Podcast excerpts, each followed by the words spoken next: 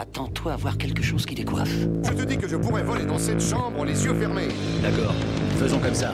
C'est à moi que tu parles. Allô Allô Y'a personne au bout du fil J'écoute. Et vous croyez que j'appelle pour commander une pizza? Ça va aller bien. Ça va aller très bien demain. Bonjour à toutes et à tous, bienvenue dans ce nouveau podcast. C'est un nouvel épisode de Pop News. C'est la fin juillet, et oui, c'est le retour d'Adrien qui revient du Japon. Comment ça va? Et oui, ça va très bien, Thomas. Je suis très content de retrouver Pop News. Ça faisait très longtemps qu'on n'en avait pas fait, donc, euh, donc j'ai très très hâte. Et il y a beaucoup, beaucoup de news depuis que je suis parti. Donc on Euh, y va. Il s'est passé beaucoup beaucoup de choses. Pour rappel, Pop News, c'est votre récap quinzomadaire habituellement euh, de l'actualité pop culturelle du moment. On va faire un gros récap de ce qui s'est passé pendant ton absence. On n'a pas pu tout mettre évidemment parce qu'on essaie de faire un épisode d'une heure, mais voilà. Il s'est passé beaucoup de choses. Pour rappel, on est disponible sur toutes les applications de podcast, sur les applications, les réseaux sociaux habituels, Twitter qui s'appelle X peut-être maintenant, on ne sait plus. Oui, j'ai vu ça, ouais. Facebook, TikTok, Dailymotion, YouTube, j'en oublie Instagram. Exact. Et ben Oui, voilà, incroyable. Pas mal. N'hésitez pas à nous voir, bien sûr, bah, su- en vidéo sur Dailymotion sur YouTube et puis bah, dans vos applications de podcast préférées et à parler de nous, si vous voulez. Bien Mhm. sûr, qu'on continue tout ça. De quoi on parle cette semaine? Comme d'habitude, la section brève avec pas mal de news. Tu nous feras ton point box-office comme d'habitude. Le gros sujet du moment, c'est la, dou- la double grève en fait entre euh, la SAG-AFTRA et la WGA aux États-Unis qui va grandement impacter Hollywood et les prochaines années de production. Et enfin, les sorties de la quinzaine ainsi que nos recos par recos. On verra à la fin de cette émission. Commençons tout de suite avec les brèves. La première brève, si on voulait faire un petit suivi de notre précédent épisode de Pop News, puisqu'on avait parlé des rumeurs sur qui serait Superman, qui serait Lois Lane. On a désormais la confirmation, c'est une information. David Corenswet sera euh, Clark Kent et Superman dans Superman Legacy de James Gunn. On sait également que Rachel Brosnan incarnera Lois Lane. On sait aussi pas mal de choses puisque pas mal de casting, ça s'est pas mal, euh, on va dire, euh, engouffré dans la brèche puisqu'on a euh, Anthony Carrigan de Barry qui jouera un héros nommé Métamorpho ainsi que Nathan Fillion qui jouera un euh, ersatz de euh, Green Lantern dans euh, Superman Legacy, puisqu'on sait qu'il y aura évidemment euh, Superman, mais aussi d'autres super-héros qui forment l'autorité dans ce film. Tout ça, c'est toujours prévu pour 2025, mais bon, avec la grève dont on parlera tout à l'heure, ça va certainement être décalé. Voilà pour Superman Legacy. On va parler à nouveau d'un super-héros, puisque c'est Hugh Jackman qui se montre un petit peu sur le plateau de Deadpool 3. Exactement. Euh, Deadpool 3 qui est entré en tournage malgré la grève des scénaristes euh, et là des acteurs, mais quand même euh, a eu le temps de rentrer en tournage. Et donc on a eu l'opportunité de découvrir une photo de plateau sur laquelle on peut apercevoir Hugh Jackman et Ryan Reynolds, tous les deux dans leurs costumes respectifs, donc de Deadpool, mais surtout celui de Wolverine, mais le Wolverine qu'on connaît très bien des comics, en jaune et bleu, bleu nuit on va dire, avec exactement la barbe de Wolverine et ça fait plaisir de découvrir Hugh Jackman euh, dans le costume original en fait euh, de, de Wolverine. Donc on n'en sait pas beaucoup plus. On sait que sur, ce, sur cette photo ils se battent. En tout cas ils sont en train de marcher. Il y a eu d'autres photos de plateau. On les voit se, se battre tous les deux avec un énorme logo 20th Century Fox détruit. Mhm. Donc voilà, ils veulent un peu justement déconstruire tout ce qui a été fait peut-être du côté des X-Men à l'époque. Et puis une autre news liée à Deadpool 3, c'est le retour d'Electra jouée par Jennifer Garner. Electra qui elle était présente à l'époque dans le film j'ai perdu Daredevil. Daredevil, merci 2003. Daredevil 2003 aux côtés de, de Ben Ben Affleck et donc là qui fera son retour en Electra dans Deadpool 3 ça a été annoncé par par le Hollywood Reporter et rappelons que Jennifer Garner avait joué très récemment avec euh, Ryan Reynolds dans le film euh, le- The Adam Project Adam à travers le temps en ça. français voilà Exactement. Bon, j'ai un petit peu peur que ce soit euh, juste une blague, mais on verra euh, sur pièce en 2024, 2025, je me, je me souviens plus. si tout va bien avec la grève ça peut être poussé Exactement. Un autre film qui pourrait pâtir euh, de la grève des acteurs, on en parlera tout à l'heure, c'est Dune partie 2.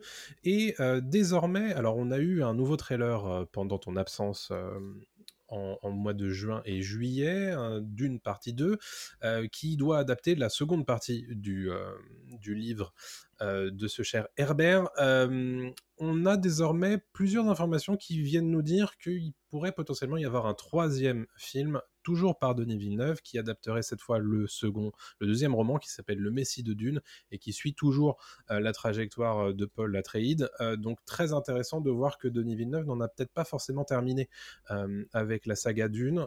très intéressant à suivre, bien entendu. Toujours au, sujet de Dune, mais cette fois au niveau de la série spin-off Dune The Sisterhood, qui est toujours en pleine en plein travail du côté de HBO et HBO Max. Euh, on en avait déjà parlé dans un précédent Pop News, a eu pas mal de problèmes euh, de casting, a fait un hiatus, et voilà, il y a un certain nombre de personnes qui sont parties et d'autres qui les ont remplacées. Donc voilà, c'est toujours un petit peu branlant hein, du côté de, ce projet de série spin-off qui doit se dérouler 10 000 ans avant euh, la saga de, Paul Atreides et se concentrer sur la secte des Bene Gesserit. Voilà pour Dune. On va parler de Netflix avec Sex Education. Yes, Sex Education qui se terminera avec sa saison 4. Ça a été annoncé par Netflix et aussi par la créatrice euh, Laurie Nunn qui a déclaré qu'il était grand temps que les héros euh, récupèrent leur diplôme. Donc voilà, la saison 4 euh, de Sex Education, la grande série, série acclamée par le public et par la critique, se terminera le 21 septembre prochain. On a eu un petit teaser dans lequel le, héros parle aux autres personnages de, la série, donc on ne sait pas encore comment ça va se terminer exactement, mais rendez-vous le, le 21 septembre prochain pour, pour découvrir tout ça. Et surtout aussi, euh, le casting, en tout cas une bonne partie du casting de Sex Education est présent actuellement dans le film Barbie. Donc pour ceux qui sont curieux de découvrir les, autres euh, acteurs euh, dans, au cinéma, voilà, il vous suffit juste d'aller voir Barbie. Excellent. Euh, très bien pour euh, Sex Education, du coup, le 21 septembre pour la saison 4 et la dernière. Donc, bah, parlons de Barbie, justement, puisque tu viens euh, de me donner cette transition. Greta Gerwig, qui est réalisatrice du film Barbie, qui cartonne en ce moment, tu en parleras dans ton point box-office, a d'ores et déjà signé pour son prochain projet. Ce sera deux films pour Netflix adapté de la saga Le Monde de Narnia de C.S. Lewis. On sait déjà qu'il y a déjà eu une euh, adaptation euh, au cinéma. Il y a eu trois films adaptés du Monde de Narnia, qui au succès plus ou moins contrasté d'ailleurs, mmh. critique comme commercial. Donc désormais, Netflix a acquis depuis 2018 les droits d'adaptation pour des films et des séries. de, Narnia. Donc à voir ce qu'ils vont faire de cette adaptation. Ça suit un petit peu la tendance du côté de Netflix d'avoir des productions très importantes et qui sont basées souvent sur des adaptations. Donc à voir, mais c'est pas pour tout de suite, mais ça a l'air d'être le prochain projet de Greta Gerwig, donc très curieux. Mmh euh, parlons un petit peu de Stranger Things, toujours chez Netflix. Ouais, parce qu'on n'a pas beaucoup de news de Stranger Things en ce moment. On sait que la saison 5, euh, qui sera donc la dernière de la série, est en cours d'écriture par les Duffer Brothers. Mais bon, c'est un peu tout ce qu'on a en ce moment. Mais on vient d'apprendre qu'un réalisateur de renom a été embauché pour la saison et il s'agit de Dan Trachtenberg, euh, qui a été euh, le réalisateur de Ten Cloverfield Lane et aussi de Prey plus récemment, donc un préquel de, Predator qui a été diffusé sur, Disney Plus en France. Et on ne sait pas combien d'épisodes il réalisera de cette saison mais en tout cas, ça fait plaisir de voir qu'un réalisateur connu, euh, spécialisé un petit peu aussi dans l'horreur, euh, voilà, se met, euh, se met au service de, de, la série Stranger Things. Pour l'instant, voilà, on n'a pas beaucoup plus d'infos que ça. On sait aussi qu'une série animée est prévu du côté de Netflix sur mmh. euh, Stranger Things. Donc voilà, on, voit que la poule aux odeurs euh, est toujours bien bien présente dans les esprits euh, du, côté de, du côté de Netflix et on espère bah, pouvoir vous donner plus d'infos sur cette saison 5, notamment une date de sortie. Mais bon, il va falloir patienter, je pense, un petit peu avant d'avoir tout ça et notamment aussi un, trailer. Ça n'arrivera pas tout de suite. Oui, série extrêmement impactée par la grève, notamment des scénaristes, hein, puisque les Duffer Brothers ne travaillent plus à l'heure actuelle sur l'écriture. Une autre poule aux odeurs que AMC cette fois ne veut pas laisser tomber, c'est The Walking Dead. The Walking Dead qui lance de plus en plus de spin-off et euh, donc il y en a un qui vient juste de s'achever qui s'appelle Dead City dont je vous parlerai en fin d'émission et un prochain spin-off euh, de The Walking Dead arrive, c'est The Walking Dead Daryl Dixon et on a désormais une date de sortie ainsi qu'un trailer qui a été euh, rendu disponible au moment de la Comic Con de San Diego, qui vient juste de s'achever. Euh, un trailer qui donne, ma foi, plutôt pas trop mal envie. Euh, Daryl Dixon avec évidemment le retour de Norman Reedus qui va explorer un petit peu la France post-apocalyptique, chose assez intéressante notamment face à Clémence Poésie, que l'on connaît notamment bien sûr pour Harry Potter, mais elle était récemment dans Tenet, également pour Christopher Nolan. Donc assez intéressant, la date de sortie du coup pour Walking Dead Daryl Dixon, c'est le 10 septembre prochain, bien sûr à rythme hebdomadaire, et tout ça je ne sais pas où est-ce que c'est disponible en France, mais très probablement ce sera soit chez OCS, soit chez Canal+, en général c'est plutôt l'un des deux qui se partage les licences Walking Dead. Retour sur Netflix avec eh ben, l'air de rien les abonnements qui continuent de grimper. Exactement, parce qu'il y a quelques mois, donc Netflix avait interdit entre guillemets le partage de compte, en tout cas avait rendu payant le partage de compte, euh, le partage de code en fait, qu'on pouvait avoir euh, chez, chaque utilisateur, et on pouvait craindre que euh, bah, justement ça fasse un petit peu chuter le nombre d'abonnés chez Netflix. Et eh bien c'est tout le contraire. En fait, le streamer donc Netflix révèle que 5,89 millions de nouveaux abonnés ont rejoint le service depuis que euh, le partage de compte est devenu payant. Donc en fait, c'est justement euh, une affaire qui fonctionne très très bien chez Netflix et on a même des chiffres euh, plus précis au niveau des abonnés. On a actuellement 238 millions d'abonnés Netflix au 30 juin 2023 et donc la plateforme est très proche d'atteindre les 250 millions d'abonnés dans le monde d'ici quelques mois. Donc ça fonctionne très bien, c'est une opération payante. Ouais. Mais aux États-Unis, mentionnons d'ailleurs qu'une nouvelle hausse du tarif d'entrée euh, hors pub a euh, été pratiqué il y a quelques jours. Euh, donc voilà, c'est aux alentours de 15 dollars désormais. Mm. Donc ça commence à être cher. Un petit peu cher. Voilà. On, et on sait qu'en général, ça, ça arrive euh, plus tard euh, en Europe. Donc, euh, mmh. bon, serrons un petit peu les fesses. On va entrer dans, le, dans la séquence les dates de sortie, puisqu'il y a eu énormément de dates de sortie proposées, notamment pour des, des, séries télé. On va commencer par The Boys, dont le spin-off Gen V a d'ores et déjà été daté. Ce sera pour le 29 septembre prochain, avec les trois premiers épisodes, puis ensuite un rythme hebdomadaire par la suite sur Prime Video, bien entendu. Toujours sur Prime Video en France, on a la date de The Continental qui est la euh, mini-série euh, spin-off de la saga John Wick. Ça se passe dans les années 70 autour de l'hôtel Continental à New York. Le premier épisode de 90 minutes, puisque les trois épisodes dureront 90 minutes, sera diffusé le 22 septembre et les deux autres à rythme hebdomadaire toujours décidément sur Prime Video, on a la date enfin d'Invincible saison 2. Les quatre premiers épisodes de cette euh, saison de 8 seront disponibles le 3 novembre et les quatre suivants début 2024. Et d'ailleurs, Prime Video a annoncé qu'un épisode spécial dédié à Atom Eve était d'ores et déjà disponible. On peut le regarder dès maintenant. Et pour l'avoir vu, c'est plutôt pas mal et ça donne envie de regarder la saison 2. Donc c'est bien Très joué cool. part. Très cool. Voilà pour la section date de sortie. Et la dernière news qui vient de se greffer à ce conducteur a trait à Fortnite. Exactement. Louis Letarrier, donc lui, le réalisateur Louis Letarrier qui vient de réaliser Fast 10 ou Fast X, euh, qui a quand même rapporté 720 millions de dollars dans le monde, ce qui est plutôt pas mal, a annoncé lors du Comic Con de San Diego, qui s'est tenu là euh, mi-juillet, qu'il était très fan de Fortnite et qu'il envisageait même d'en faire un film. Voilà. Donc pour la petite euh, citation qu'il a sortie, ce jeu est incroyable, les personnages, les décors, il y a tellement de choses possibles à faire, ce serait drôle, ce serait bourré d'action, ce serait parfait pour l'instant, c'est juste une envie de réalisateur, mais comme on sait que Louis Leterrier est très bien vu à Hollywood, ça peut donner des idées au studio. Oui, surtout que c'est une grande, grande franchise de jeux vidéo. Mais écoute, Parfait, voilà pour la section brève de euh, cet épisode de Pop News de fin juillet. On va passer à ton point box-office, Adrien. Yes, alors on passe au point box-office qui est un gros, gros point box-office, notamment avec Barbie et Oppenheimer. Je commence avec Barbie qui a réalisé un démarrage spectaculaire avec 1,2 million d'entrées en France sur 665 écrans. C'est vraiment un énorme démarrage. Et au niveau mondial, il a rapporté pas moins de 337 millions de dollars au cours de son premier week-end, dont 155 millions de dollars aux États-Unis. Ce qui fait de lui le deuxième meilleur démarrage de l'année, juste derrière Mario. Donc vraiment là, Barbie, euh, tous les feux sont ouverts, ça risque d'être un énorme carton. On en parlait il y a quelques temps, qui peut détrôner Mario? Il y a des chances que Barbie y parviennent. Donc je suis très curieux de voir euh, jusqu'où va aller euh, le film de Greta Gerwig dans les, dans les prochaines semaines. Tous les feux sont au rose, donc. tous les feux sont au rose, exactement.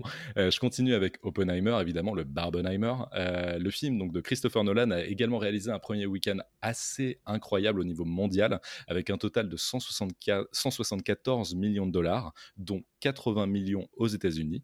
C'est le meilleur démarrage d'un film de Nolan hors trilogie The Dark Knight et du plus gros démarrage d'un film classé interdit aux moins de 17 ans aux États-Unis depuis la pandémie. Donc vraiment un énorme carton. Et en, en France, le film a attiré 842 000 spectateurs lors de son premier week-end sur 668 copies, ce qui représente le quatrième meilleur score de Nolan. Et on retrouve juste devant euh, Oppenheimer les deux Dark Knight et Inception. Donc Ouais. Oppenheimer se trouve à la quatrième place derrière The Dark Knight, The Dark Knight Rises et Inception. Ouais. Les plus gros succès de Nolan. Exact. Exactement. Et pour terminer sur Barbie et Oppenheimer, donc le Barbenheimer, euh, le week-end du 21 et 23 juillet est le quatrième week-end le plus important de l'histoire du box-office américain, avec un total de 302 millions de dollars de recettes, soit le plus gros total depuis la pandémie. Et donc Wow. évidemment, le marketing autour de Barbie et autour d'Oppenheimer, parce que les deux films ont été liés ensemble euh, voilà, par les fans, même un peu parfois on a fait euh, jouer les acteurs de certains films, notamment Barbie, euh, là-dessus. Ça a très très bien fonctionné, donc tout le monde y gagne, le cinéma y gagne, les deux films aussi, donc donc c'est parfait. Impeccable. Bon, évidemment, euh, n'occultons pas certaines autres sorties. euh, D'ailleurs, tu vas nous en parler, puisque Mission Impossible 7 fait aussi son petit bonhomme de chemin. Exactement, donc Mission Impossible Dead Reckoning partie 1, lui a engrangé 370 millions de dollars de recettes euh, mondialement à l'issue de son deuxième week-end, ce qui lui permettra de terminer vers 650 millions de dollars d'après les, les estimations et les experts. Par contre, si on compare ça à Fallout, lui avait rapporté 791 millions de dollars en bout de course, donc on est quand même un peu moins bon euh, côté Mission Impossible Dead Reckoning que sur, que sur Fallout. Euh, du côté de la France, le film a comptabilisé 1,3 million d'entrées lors de sa deuxième semaine d'exploitation. Donc, ce qui est euh, pas mal. Euh, Mhm. Voilà, mais évidemment, en face, il y a les mastodontes Barbie et, et Oppenheimer. Donc, ça peut, ça peut continuer un petit peu à chuter. Bien sûr. Et je termine mon point box-office avec Indiana Jones et le cadran de la destinée, qui lui a totalisé 2,1 millions d'entrées en France après trois semaines d'exploitation. Et au niveau mondial, il a cumulé 302 millions de dollars de recettes à la fin de son troisième week-end, ce qui lui permettra sûrement de clôturer autour des 350 millions de dollars de recettes. Donc c'est un peu un coup dur pour le film de, de James Mangold Ouais. avec Harrison Ford, parce que ça lui permettra apparemment de rentrer à peine dans ses frais si on tient en, en compte l'aspect marketing aussi Mm. autour du film. Euh, pour rappel, Indiana Jones 4 avait lui rapporté 790 millions de dollars. Euh, donc on est bien loin des chiffres du quatrième épisode réalisé par Steven Spielberg. D'accord, ok. Bon, bah c'est c'est bon à savoir. Évidemment, les quatre films dont tu viens de nous parler à l'instant vont très prochainement figurer dans euh, le listing de euh, vos podcasts préférés, puisque Pop Tier va traiter chacun de ces films-là euh, Mhm. dans les prochaines semaines. D'ailleurs, la semaine prochaine, ce sera a priori Barbie qui passera sur le grill. Ensuite, ce sera Oppenheimer. Et puis après, vous aurez nos avis sur Mission Impossible et sur Indiana Jones. Yes. Merci pour ce point box-office. On va passer désormais au gros sujet, euh, plus que de la quinzaine, hein, puisque ça fait un moment euh, désormais euh, que tout ça traîne. On va parler de la grève de la SAG-AFTRA qui vient désormais rejoindre la WGA, la Writers Guild of America, en grève pour évidemment euh, faire pousser un petit peu euh, leurs revendications face notamment à la guilde des producteurs et particulièrement aux studios qui sont évidemment pas spécialement fans de leurs revendications. C'est pour ça que la SAG-AFTRA le principal syndicat des acteurs euh, aux États-Unis a décidé de se mettre en grève. On va expliquer un petit peu le pourquoi les raisons de cette euh, mise en grève, il y a deux raisons principales euh, à la mise en grève de euh, la saga AFTRA qui rejoignent énormément euh, les raisons pour lesquelles les scénaristes américains s'étaient mis en grève en mai dernier. Ils sont toujours en grève à l'heure où on enregistre ce podcast.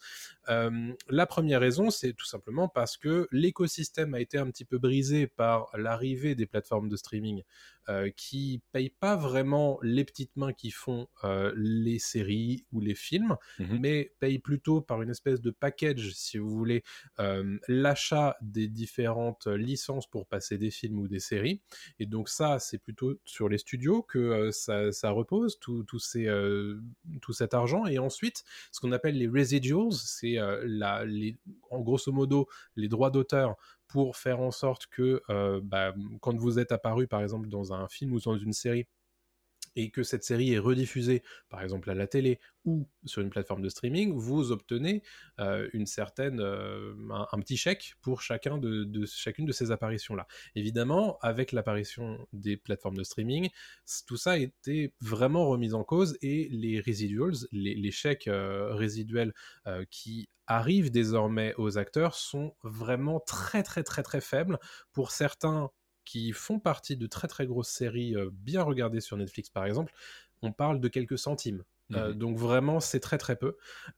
donc voilà, ça c'est la première, euh, le premier volet, on va dire, des, revendications de la saga AFTRA et aussi de, la WGA. Et la, deuxième, le deuxième gros volet, c'est l'intelligence artificielle qui commence vraiment à avoir une place un peu prépondérante dans les futures productions et les studios s'y intéressent énormément, notamment pour faire écrire des scénarios, mais aussi pour potentiellement utiliser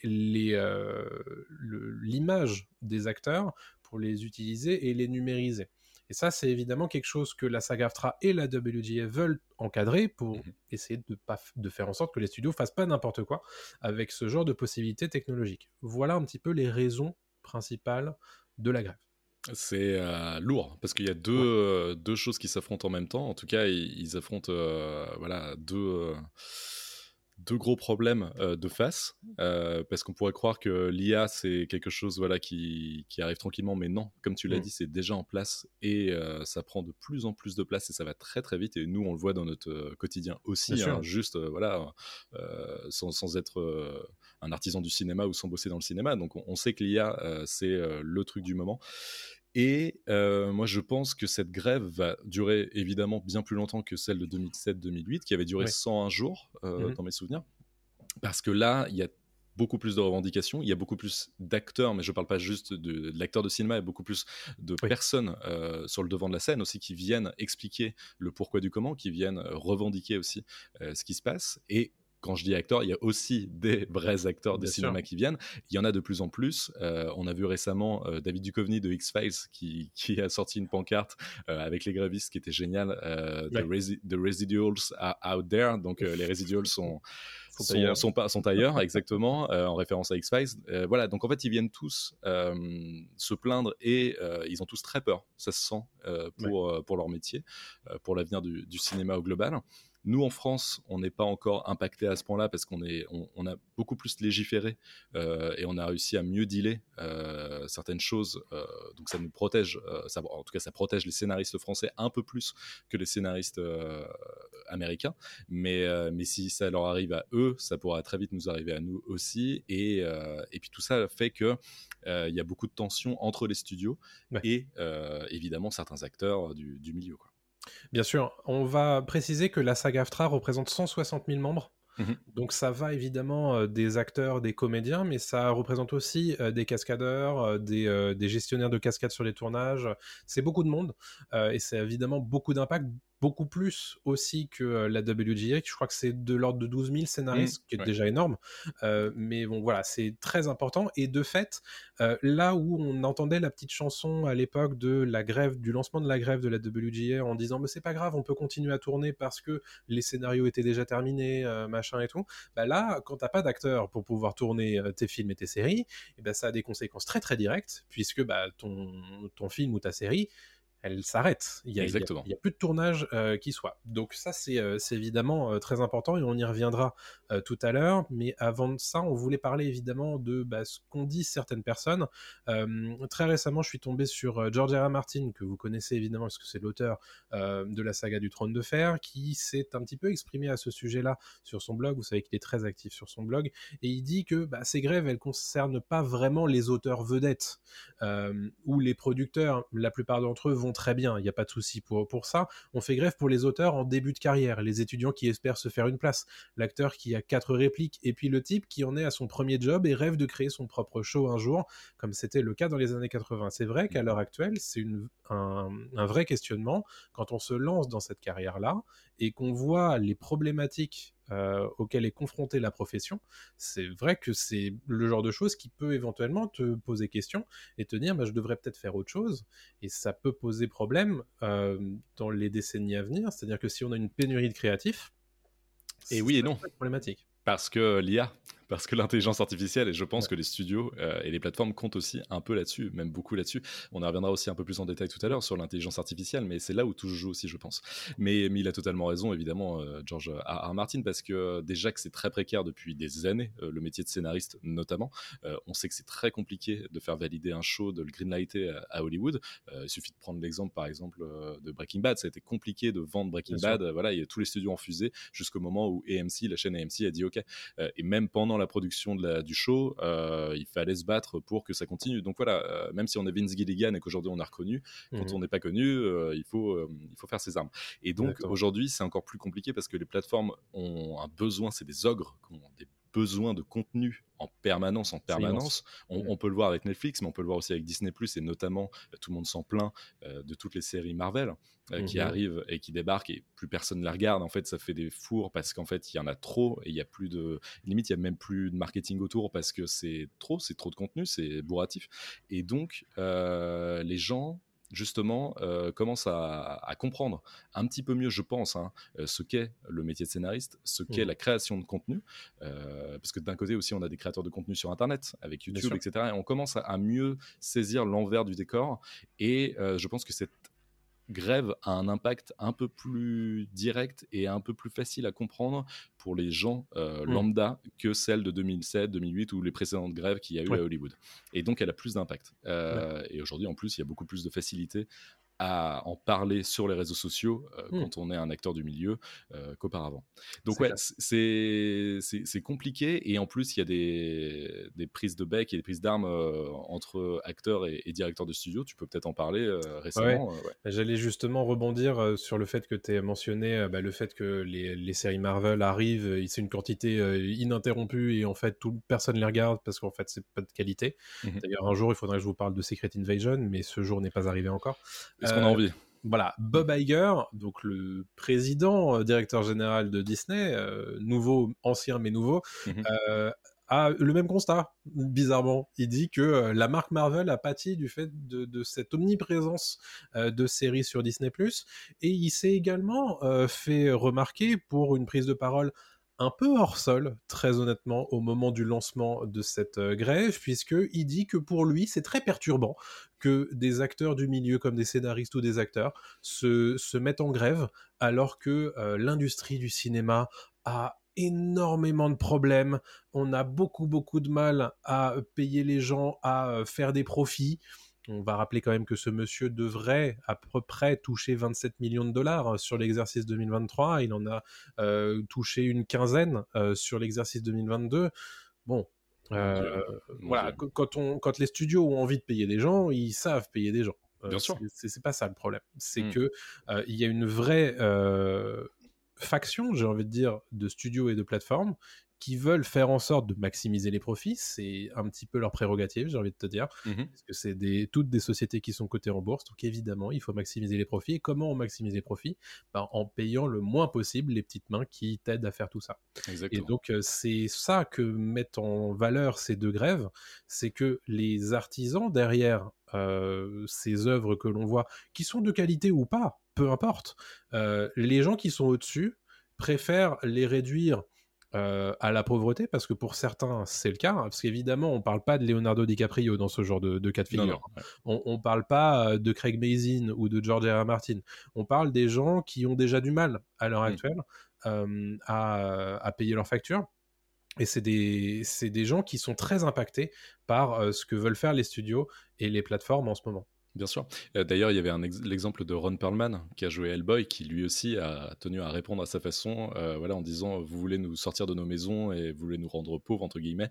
Euh, nous aussi, on est capable de, de le faire pour vous, quoi, en mode on va sortir les, les gros bras et puis on va venir vous, vous défoncer. Et et c'est ça, il y a vraiment une lutte, une sorte de lutte des classes un petit peu qui se C'est un peu met en ça. place, qui, qui Ouais, qui existe vraiment. depuis évidemment des années. hein, Il n'y a pas de, y a pas de souci là-dessus. Mais la machine, là, on a l'impression qu'elle s'emballe un petit peu à Hollywood, qu'elle a envie de se nourrir encore plus que d'habitude, qu'elle elle veut tout dévorer sur son passage, mais qu'elle risque d'y perdre beaucoup. Euh, Ouais. Mais on reviendra dessus encore tout à l'heure sur le côté IA, et c'est peut-être une porte de sortie pour eux, mais est-ce que c'est la bonne? Je ne pense pas. Ouais. C'est ça. Alors, on va juste préciser que c'est la première fois de depuis 1960 que la SAG-AFTRA et la WGS sont en grève en même temps. Mmh. Ce qui montre évidemment l'ampleur du problème. Euh, donc, je voulais vite fait parler de Sean Gunn, euh, acteur évidemment que vous avez vu euh, dans Les Gardiens de la Galaxie, mais qui est aussi dans Gilmore Girls et qui a parlé sur un des piquets de grève, des nombreux piquets de grève à Hollywood, en disant que bah, lui, en fait, même si Gilmore Girls est extrêmement streamé sur Netflix, lui, il gagne rien du tout en Mhm. chèque de résiduel euh, sur, euh, sur tous ces streamings. Donc ça montre bien l'ampleur du problème aussi, c'est que bah, en fait l'argent il reste à un endroit, il descend Ouais. jamais. Le- Cette, ça. fameuse théorie du ruissellement mais qui n'arrive jamais.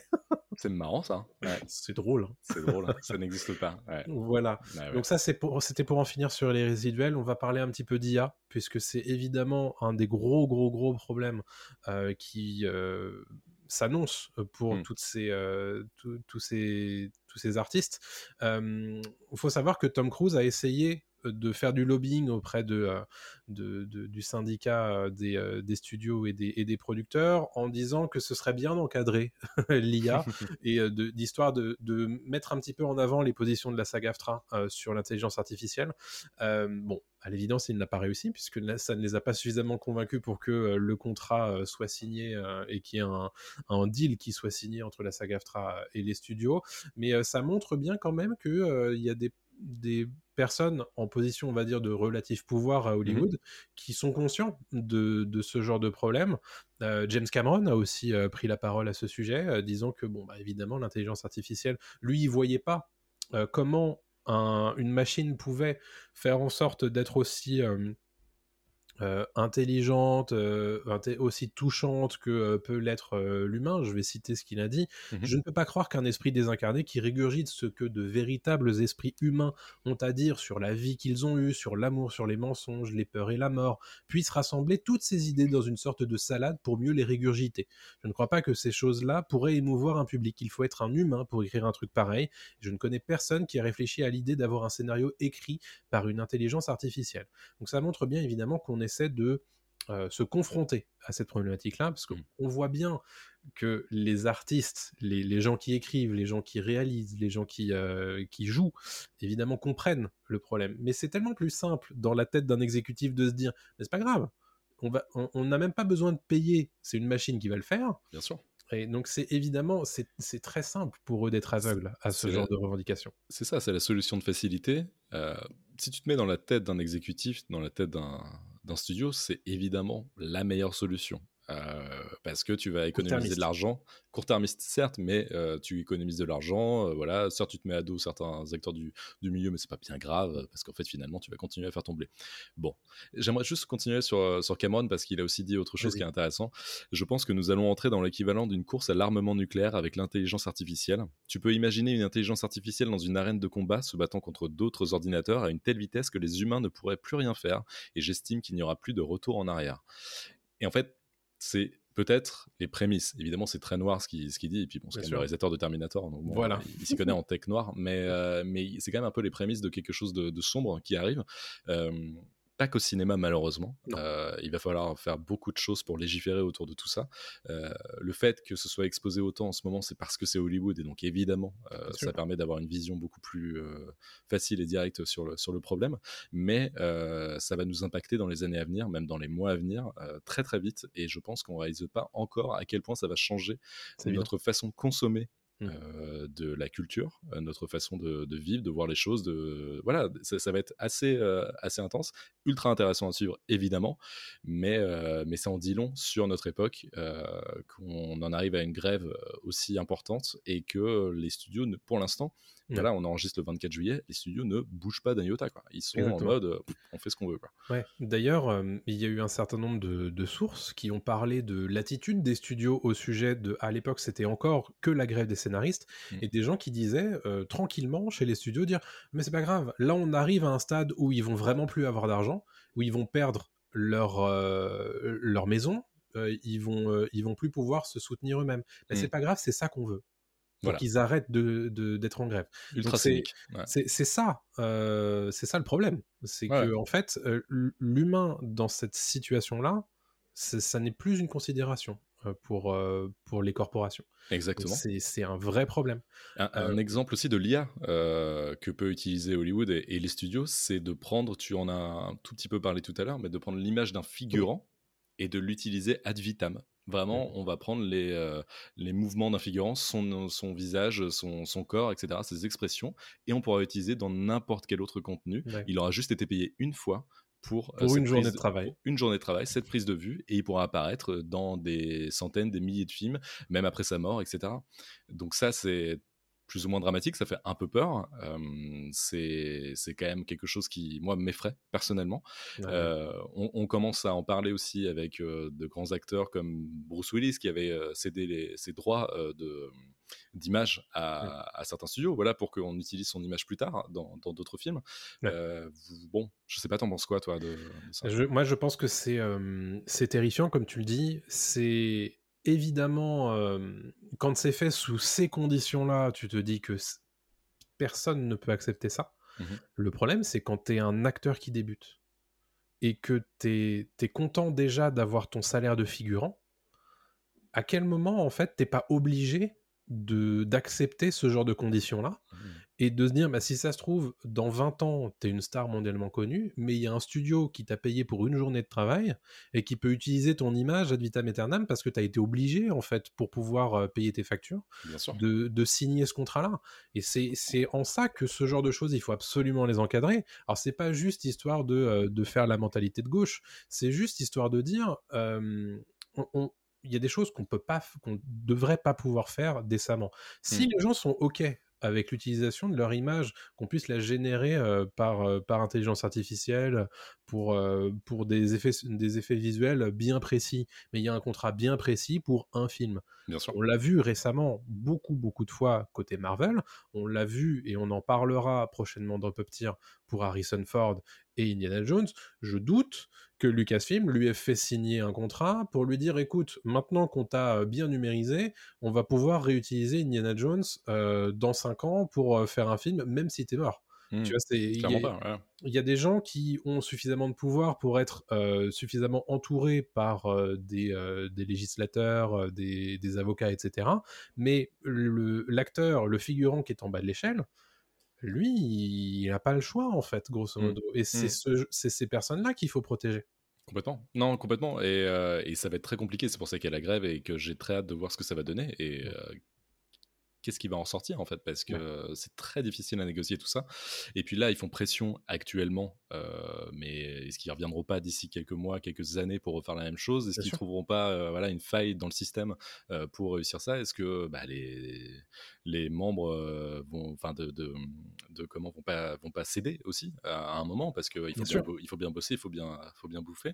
Ouais. Donc c'est un peu compliqué. J'ai un autre exemple aussi. Après, en- voilà, c'est juste Ouais. pour que les gens comprennent bien ce que c'est aussi le- les dangers de l'IA. C'est l'exemple de Jet Li avec Matrix. Je sais pas si, si tu te souviens. Bien sûr. J'ai retrouvé donc une interview de, de Jet Qui à l'époque devait bosser sur Matrix Reloaded et Matrix Revolution. Et il explique que j'ai hésité quand j'ai réalisé que les Américains voulaient que je participe au film pendant trois mois, mais avec une équipe pour neuf. Les six mois suivants, ils voulaient enregistrer mes mouvements d'arts martiaux, les copier numériquement pour les conserver dans une base de données. À la fin de cet enregistrement, ils auraient obtenu les droits de ces mouvements. Je me suis dit que je m'étais entraîné toute ma vie pour les réussir et que nous, les passionnés d'arts martiaux, nous étions condamnés à vieillir alors qu'ils pourraient conserver mes mouvements pour toujours comme une propriété intellectuelle. Je leur ai dit que je ne pouvais pas faire ça. Donc Oui. voilà, ça résume exactement ça. C'est-à-dire que c'est du travail, c'est un labeur, c'est- c'est c'est toute une vie, comme l'explique Jet Li, Mhm. euh, en tant que voilà, spécialiste des arts martiaux. Et le mec, en deux secondes, en fait, on va dire non, en fait, tu ne sers plus à rien. Euh, voilà, tu nous as donné ce que tu avais à donner, et puis maintenant, c'est bon, tu- on peut te jeter à la poubelle. On a le- l'ordinateur qui va faire le taf à ta place. Ça montre bien que ce genre de lutte, en fait, elle date pas d'hier. Et Mhm. que, bon, à l'époque, c'était vraiment utilisé ponctuellement euh, face à des individus qui ont eu la présence d'esprit de pas accepter. Oui. Mais euh, là, en fait, quand tu généralises ce problème-là, euh, on, on voit bien qu'il n'y a que la solution des syndicats pour essayer de faire pression d'un point de vue global euh, sur ces studios, parce qu'en fait, tu, on, on voit bien que la plupart des studios, enfin, disons que les studios et les streamers ont vraiment envie de Oui. réduire les coûts un maximum. D'ailleurs, on en a beaucoup parlé euh, dans les précédents euh, Pop News en disant qu'il y avait énormément de licenciements, des, des vraies vagues hein, euh, de plusieurs milliers de, de gens qu'on licenciait, notamment chez Disney. Mhm. Mais c'est, on l'a vu chez Amazon. Enfin, c'est pareil. Donc, c'est vraiment euh, quelque chose qui est ex- extrêmement important et qu'on va suivre évidemment avec avec grand intérêt. Donc ça, c'est pour toutes toutes ces raisons-là qu'il y a grève d'un point de vue de la SAG-AFTRA et de la WGA.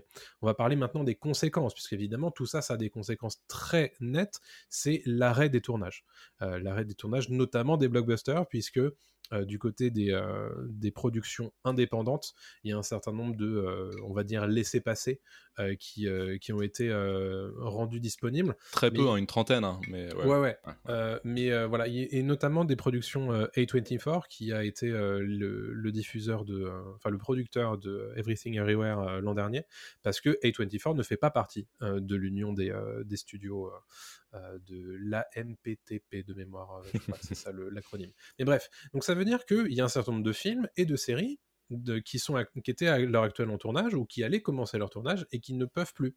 Euh, se, tourner, peu importe s'il leur restait une journée de tournage ou deux semaines, etc. Bah, tout simplement parce que bah, il y avait des acteurs SAG-AFTRA qui devaient tourner et qui ne peuvent pas entrer euh, eh littéralement dans les studios. Donc ça concerne Deadpool 3 dont on a parlé tout à l'heure. Mmh ça concerne évidemment Mission Impossible 8 qui avait déjà commencé son tournage, qui était en pause euh, pour pouvoir promouvoir Mission Impossible 7, enfin Mission Impossible Dead Reckoning partie 1 et la mmh partie 2 qui, 2 qui doit sortir dans 11 mois à l'heure actuelle va très probablement être décalée. Euh, ou alors, si elle n'est pas décalée, il va y avoir des coupes très franches, à mon avis, euh, sur, euh, sur le film. Venom 3, est, concerné. Bon, ça ne. C'est pas trop grave. Ça, c'est pas trop grave. Gladiator 2, dont on avait déjà parlé dans Pop News, mmh. est également impacté. Lilo et Stitch chez Disney, voilà. Mmh. bon, évidemment, ce n'est pas les seuls hein, côté film, mais c'est les gros. Il y a un certain nombre de séries également qui sont euh, impactés. Je pense à Andorre, saison 2, qui, à qui il ne restait qu'une seule semaine de tournage. tournage euh, à l'heure actuelle au Royaume-Uni, on verra que le Royaume-Uni est une spécificité très particulière du, côté de cette grève. Il y a un certain nombre d'acteurs euh, de la saga AFTRA qui étaient sur le tournage d'Andorre, et en fait, le tournage d'Andorre continue avec mmh. des acteurs qui ne sont pas affiliés SAG-AFTRA. Hmm. Donc ça veut dire que très probablement que les, les grands noms de cette série, bah, en fait, on va pas, on va plus les voir sur cette fin de tournage. Voilà. Et ils vont terminer coûte que coûte. On va aussi préciser que le showrunner et scénariste principal et réalisateur parfois d'ailleurs, me semble-t-il, Tony, Tony Gilroy, n'est pas sur le tournage depuis le mois de mai. Oui. Parce qu'il respecte justement la, la grève. Hein. Parce qu'il est en grève lui aussi. Donc on était très très chaud pour la suite d'Andorre. Mm, mm, mm. La saison 2, dans ces conditions-là, moi, elle me fait très très très peur. Bah, la fin de saison 2 en tout cas. Parce que s'ils ont tourné dans l'ordre chronologique, oui, ça peut être euh, compliqué. Bon, euh, donc voilà, ça, ça fait peur. On va parler de House of the Dragon, qui est évidemment une des séries euh, mastodontes qu'on attend pour les prochaines années, pour 2024, pour être très précis. House of the Dragon n'est pas impacté. Pourquoi? Parce que c'est une production qui est en grande majorité euh, faite avec des acteurs britanniques, et les acteurs britanniques dépendent de l'union de, du syndicat qui s'appelle Equity, et Equity qui voudrait bien pouvoir euh, faire grève en soutien aux acteurs SAG-AFTRA, euh, n'est pas légalement en droit de le faire. Hmm. Parce que au Royaume-Uni, il y a beaucoup, beaucoup de règles et de lois qui font que c'est pas vraiment possible. Ce qui fait que euh, si un acteur equity se met à se mettre en grève euh, sur le tournage de House of Dragon ou sur n'importe quel autre tournage en soutien aux membres de la saga AFTRA, eh ben, euh, ils peuvent être poursuivis pour, pour avoir cassé leur contrat et donc, euh, on peut leur demander euh, des dommages et intérêts. Donc, vous vous doutez bien que c'est, du cassage de grève, en fait, euh, ce, genre de conditions-là. Mmh. Donc, voilà pour House of the Dragon qui poursuit donc son tournage, même si on précise qu'il bah, n'y a aucune réécriture de scénario qui ne peut être faite depuis le début du tournage, puisque les acteurs, les, scénaristes sont, sont, en grève également depuis tout ça, même si les scénarios, je le sais, étaient, étaient terminés depuis le début du tournage. Voilà pour House of Dragon. Et juste un, exemple particulier, en ce moment euh, a commencé le tournage de la série spin-off Alien. Euh, et cette série spin-off, elle est tournée de mémoire euh, en Thaïlande. Et c'est une production Equity. Hmm. Donc, dont certains acteurs dépendaient de la saga AFTRA. Et ces acteurs-là, bah, eux, ils ne tournent pas. Par contre, tous les autres acteurs, britanniques. On peut penser à Alex Lothar et à Samuel Blenkin, euh, qui sont tous les deux d'ailleurs des membres du casting de Black Mirror. Eux sont en train de tourner, puisque eux ne sont pas affiliés SAG-AFTRA. Ils sont pas Ils sont impactés. Ils affiliés sont pas impactés. Ouais. Voilà, donc ça, on peut imaginer que dans les prochains mois et dans les prochaines années, il y a un certain nombre de euh, productions qui sortent, mais dont les conditions de tournage auront été très compliquées pour les acteurs, puisque Mm. bah, si, je dis n'importe quoi, si Alex Lothar aurait dû euh, tourner une scène face à un membre de la saga AFTRA, Mhm. il l'aura probablement tourné face à quelqu'un d'autre qui lui aura donné la réplique, Mhm. et inversement, le membre Oui, de voilà. la saga AFTRA, quand la, quand la grève sera terminée, va tourner ses scènes, probablement pas face à Alex Lothar. Non, Donc ça, ça, ça peut aussi donner des, euh, des plans où euh, bah, il y a quelqu'un qu'on va incruster plus tard en post-production. Donc, C'est des choses qui se font aussi, mais qui Ça vont peut-être de- hein. Ouais, ouais. peut-être devoir être généralisées Ouais. euh, par la suite, euh, parce que les studios veulent continuer à produire. quoi. Bien sûr, non, mais il y a de grandes chances que ça devienne la norme. hein. Et puis, il faut pas oublier que les studios se sont mangés le Covid dans la, dans la tronche euh, pendant des années. Donc, c'est compliqué pour eux. Le cinéma repart à peine. Les séries aussi. Enfin, les séries, ça va. Mais je veux dire, le tournage, voilà, un peu, un peu tranquille des séries sans trop euh, de problèmes de, d'isole- d'isoler les acteurs, etc. Et tout. Donc, voilà, c'est, quelque chose qui, qui remet un coup d'arrêt un petit peu. On s'y attendait pas forcément. Mais ouais, c'est compliqué pour le Ouais. cinéma depuis euh, 3-4 ans. Là. C'est clair. Ouais. Et donc on peut s'imaginer aussi que dans ce contexte, il y ait un recours plus accentué encore aux productions étrangères hors euh, États-Unis. Donc c'est déjà le cas beaucoup euh, chez Netflix qui va piocher euh, en Corée du Sud, qui va piocher en Europe, etc. Mais on peut s'imaginer que ça va être encore plus, encore plus le cas euh, dans les prochaines années, puisqu'il va falloir continuer, comme tu le disais, à nourrir l'ogre de contenu que sont les plateformes de streaming. C'est ça. Et petite précision avant qu'on qu'on termine sur le sujet, qu'il ne faut pas s'étonner si on voit plus d'acteurs en promotion, parce qu'en fait, le Oui. fait que les acteurs soient en grève les empêche de faire de la promotion des films. On a eu un exemple assez, pas choquant, mais en tout cas assez intéressant très récemment avec Oppenheimer, où Oui. euh, les, euh, acteurs du film sont sortis de l'avant-première londonienne euh, en plein milieu de la projection, parce qu'ils ne pouvaient plus faire la promotion du film. Ils ont laissé Christopher Nolan tout seul parler du film parce que eux et sont justement en grève et donc n'ont plus le droit de parler des, des films dont ils font partie. Donc c'est plutôt intéressant aussi et il y a de grandes chances que voilà, on n'ait plus trop de marketing d'ici quelques semaines. Moi là, ça va être, ça va être assez dur pour Hollywood aussi. hein. C'est clair. C'est pour ça d'ailleurs que on peut s'imaginer qu'un certain nombre de productions, c'est pour ça que je parlais de d'une partie de tout à l'heure, pourraient être décalées justement parce que bah, ce genre de projet qui coûte extrêmement cher ont besoin de la promotion des acteurs. Bien sûr. Donc on peut s'imaginer que bah, déjà il y a un certain nombre de festivals euh, de fin d'année qui vont se passer des stars américaines. La Mostra notamment, euh, qui se passe de Zendaya et de Challengers, euh, le Voilà. film dont elle est l'héroïne. Et voilà, Ouais. ils ont décidé d'arrêter et de, de- bah, justement de pas le mettre en avant quoi. Ouais. Exactement. Donc on imagine que d'une partie de comptait aussi un petit peu sur ces choses-là et devrait peut-être se décaler potentiellement à 2024 Mm. en espérant que euh, la grève ne dure euh, pas tant de temps que ça. Ou alors, ils vont devoir compter que sur Denis Villeneuve euh, pour promouvoir le film. Le sauveur. Euh, je pense que ça suffira pas parce qu'il est pas assez connu en plus du grand public. Un est Nolan peut marcher, mais voilà. Sinon, j'ai une... peut-être une solution. On fait une Miyazaki. On fait, euh, voilà, on ne fait pas de promo pour le dernier film Miyazaki, euh, ce qui n'empêche pas le film de fonctionner, de cartonner au Japon. Il est sorti sans aucune bande-annonce, sans aucune image promotionnelle, à part une affiche. Et pourtant, le film euh, fonctionne très très bien. Je dis ça pour placer, Oui. voilà, le fait qu'on a euh, découvert le film en avant-première finalement au Japon Ouais.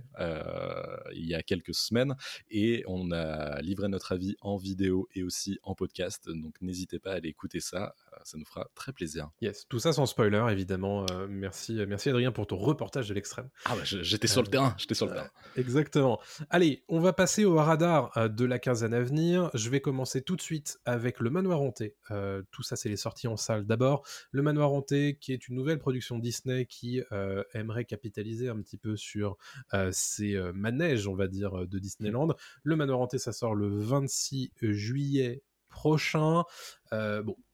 On sait pas trop à quoi s'attendre. Euh, pareil, la promotion n'a pas été euh, tenue par euh, des acteurs, mais par Mickey et Minnie lors de la Oui, c'est lors de vrai. l'avant-première. Voilà, intéressant. Euh, nouveau blockbuster qui sort le 2 août prochain avec Jason Statham, c'est The Meg 2 ou en français En eau très trouble. Bon, ça risque d'être du Jason Statham dans le texte. Très bien. Voilà, avec un gros requin.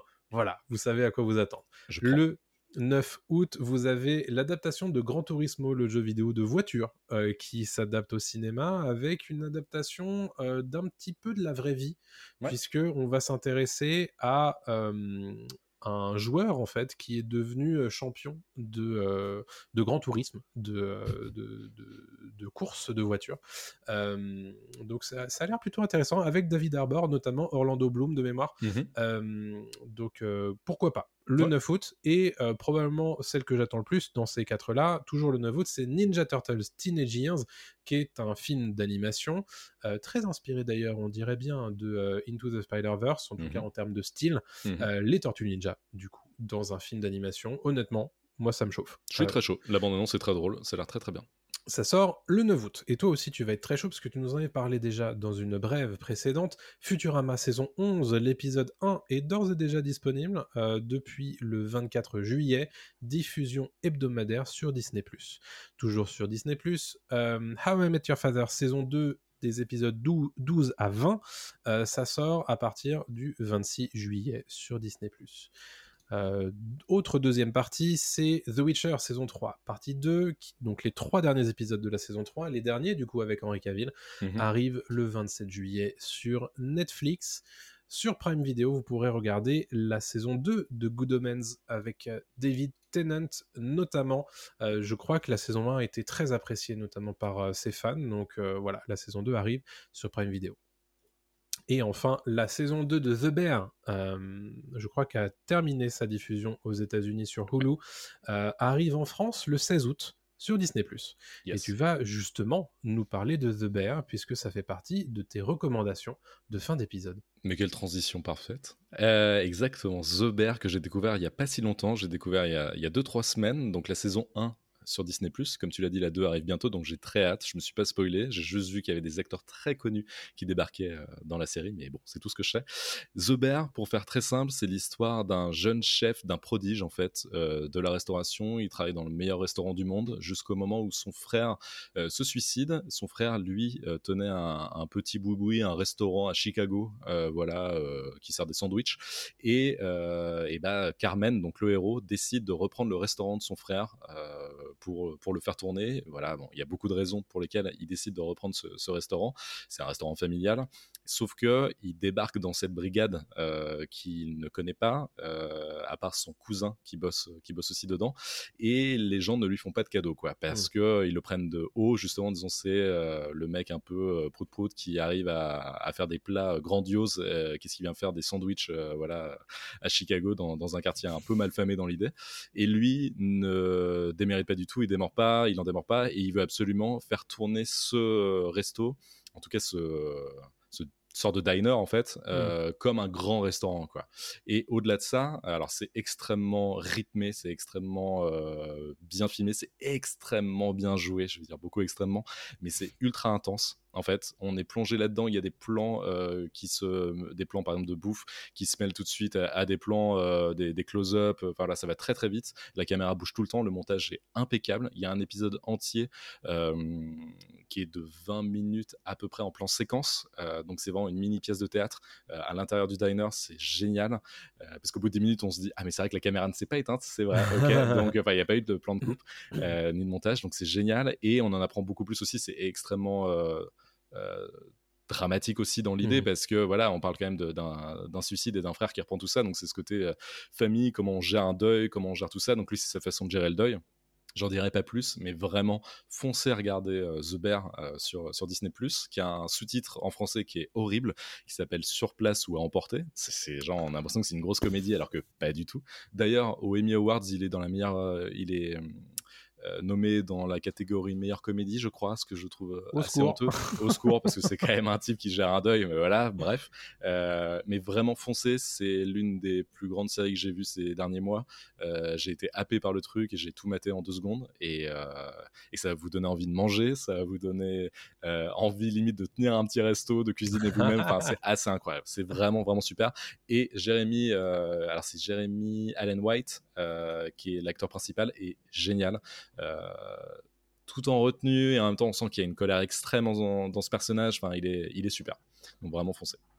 Bah écoute, c'est très cool. Ça faisait un moment que je l'avais sur mon radar, hein, ce- cette série, mais que j'avais pas encore pris le temps de, de- de la regarder et tu donnes euh, vraiment envie. Je vais essayer de, de mater la saison 1 avant la saison 2 du coup qui arrive. On l'a dit le 16 août, c'est ça? Yes, c'est ça. Le 16 août, très bien. Et ben écoutez, moi c'est pas vraiment une reco que je vais vous faire. En fait, j'ai proposé à Adrien euh, hors antenne de faire euh, plutôt une section. On a regardé ça, qu'est-ce que ça vaut? Parce que parfois, on regarde des trucs, on se dit c'est peut-être une reco, mais en fait, c'est pas une reco. Du coup, on va pas pouvoir en parler. Et là, du coup, je vais vous en parler quand même. C'est The Walking Dead Dead City, du coup, qui est euh, un des spin-offs, un des nombreux spin-offs de The Walking Dead, qui est arrivé du coup euh, ben, fin fin juin, je crois. Fin juin, ouais, je crois, ouais. euh, sur AMC et en France c'est sur OCS. The Walking Dead Dead City qui s'intéresse aux personnages de Negan et de Maggie euh, post saison 11 de Walking Dead. On sait que c'est deux personnages qui s'aiment pas du tout et qui vont être euh, par la force des choses rassemblés vers une quête qui les emmène vers Manhattan, euh, New York post-apocalyptique. L'objectif c'est de sauver quelqu'un qui a été euh, kidnappé. Donc voilà, bon, c'est déjà euh, un petit peu léger, je trouve. J'ai rien vu mais de cette série, mais est-ce qu'il y a un côté New York 97 avec euh, Kurt Alors, Russell ou? C'est c'est ce que c'est la première euh, inspiration que j'ai vue quand j'ai vu le premier épisode et le deuxième, et je me suis dit ça peut être sympa. Et Mhm. honnêtement, j'ai continué euh, parce que euh, je me suis dit attends, je veux voir la fin quand même. Euh, et Walking Dead, faut savoir que j'ai arrêté depuis la saison 9 avec le départ euh, du personnage principal. Euh, donc j'ai pas regardé depuis et il n'y a pas spécialement besoin d'en savoir beaucoup plus en vérité sur les deux personnages, ce qui est déjà un problème en soi. Mais l'idée en fait, c'est que effectivement, ils, ils sont plus ou moins parachutés sur cette sur cette île qui est aux prises des, euh, des zombies, mais aussi d'une faction un petit peu étrange. Donc ça fait beaucoup penser, euh, comme tu le dis, à New York 97, et ça s'arrête un peu là. C'est ça qui est un peu dommage, c'est que au bout d'un moment, en fait, euh, bah, les grands travers de Walking Dead réapparaissent, c'est-à-dire que euh, bah, on introduit des nouveaux personnages, mais qu'on jette comme des vieilles chaussettes au bout de un, deux épisodes. On s'y intéresse pas vraiment. Les personnages principaux, on les développe un petit peu, c'est vrai, mais ça va Ouais. pas très loin. C'est vraiment dommage. Et euh, mon exemple typique, c'est que euh, normalement, on s'attend à ce qu'il y ait un gros truc qui se passe à Madison, Madison Square Garden. On se dit, bon, ça va forcément être un des moments, euh, on va dire, les money shots de, de cette série. Ben non. Euh, il, il décide de pas le faire. Et tu Ah te ouais? dis, bah, en fait, c'est quand même un rendez-vous manqué. Tu, tu me dis qu'il y a quelque chose qui va se passer à Madison Square Garden.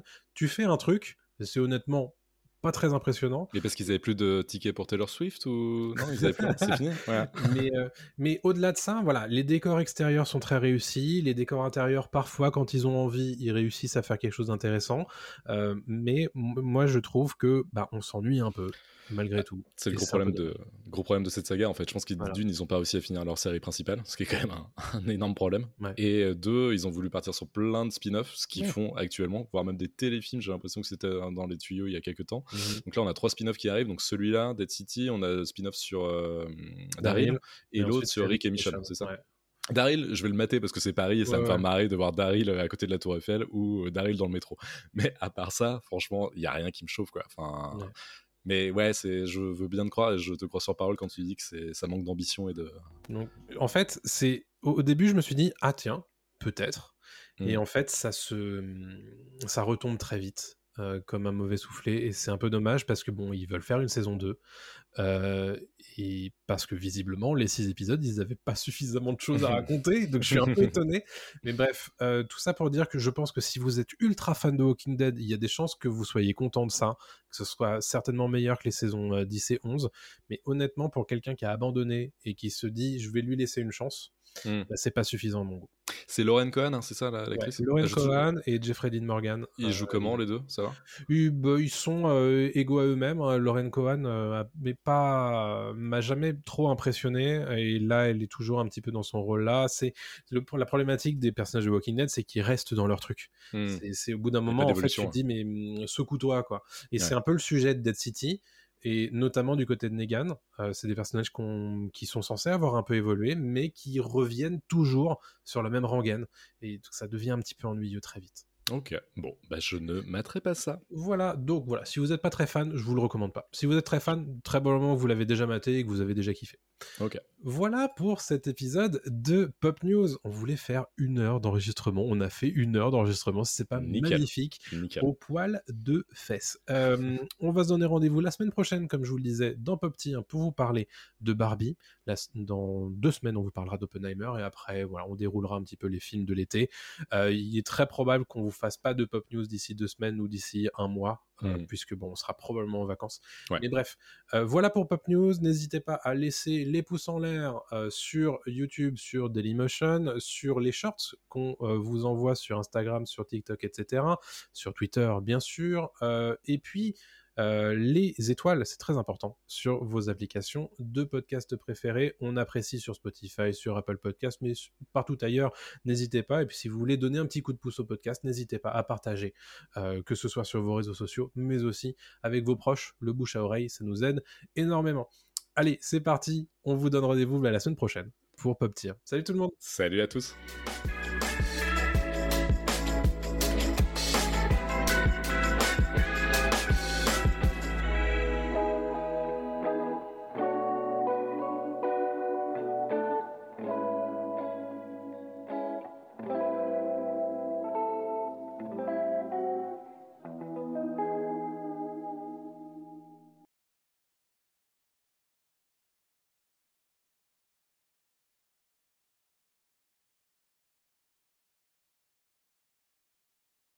La terre est fermée pour la journée.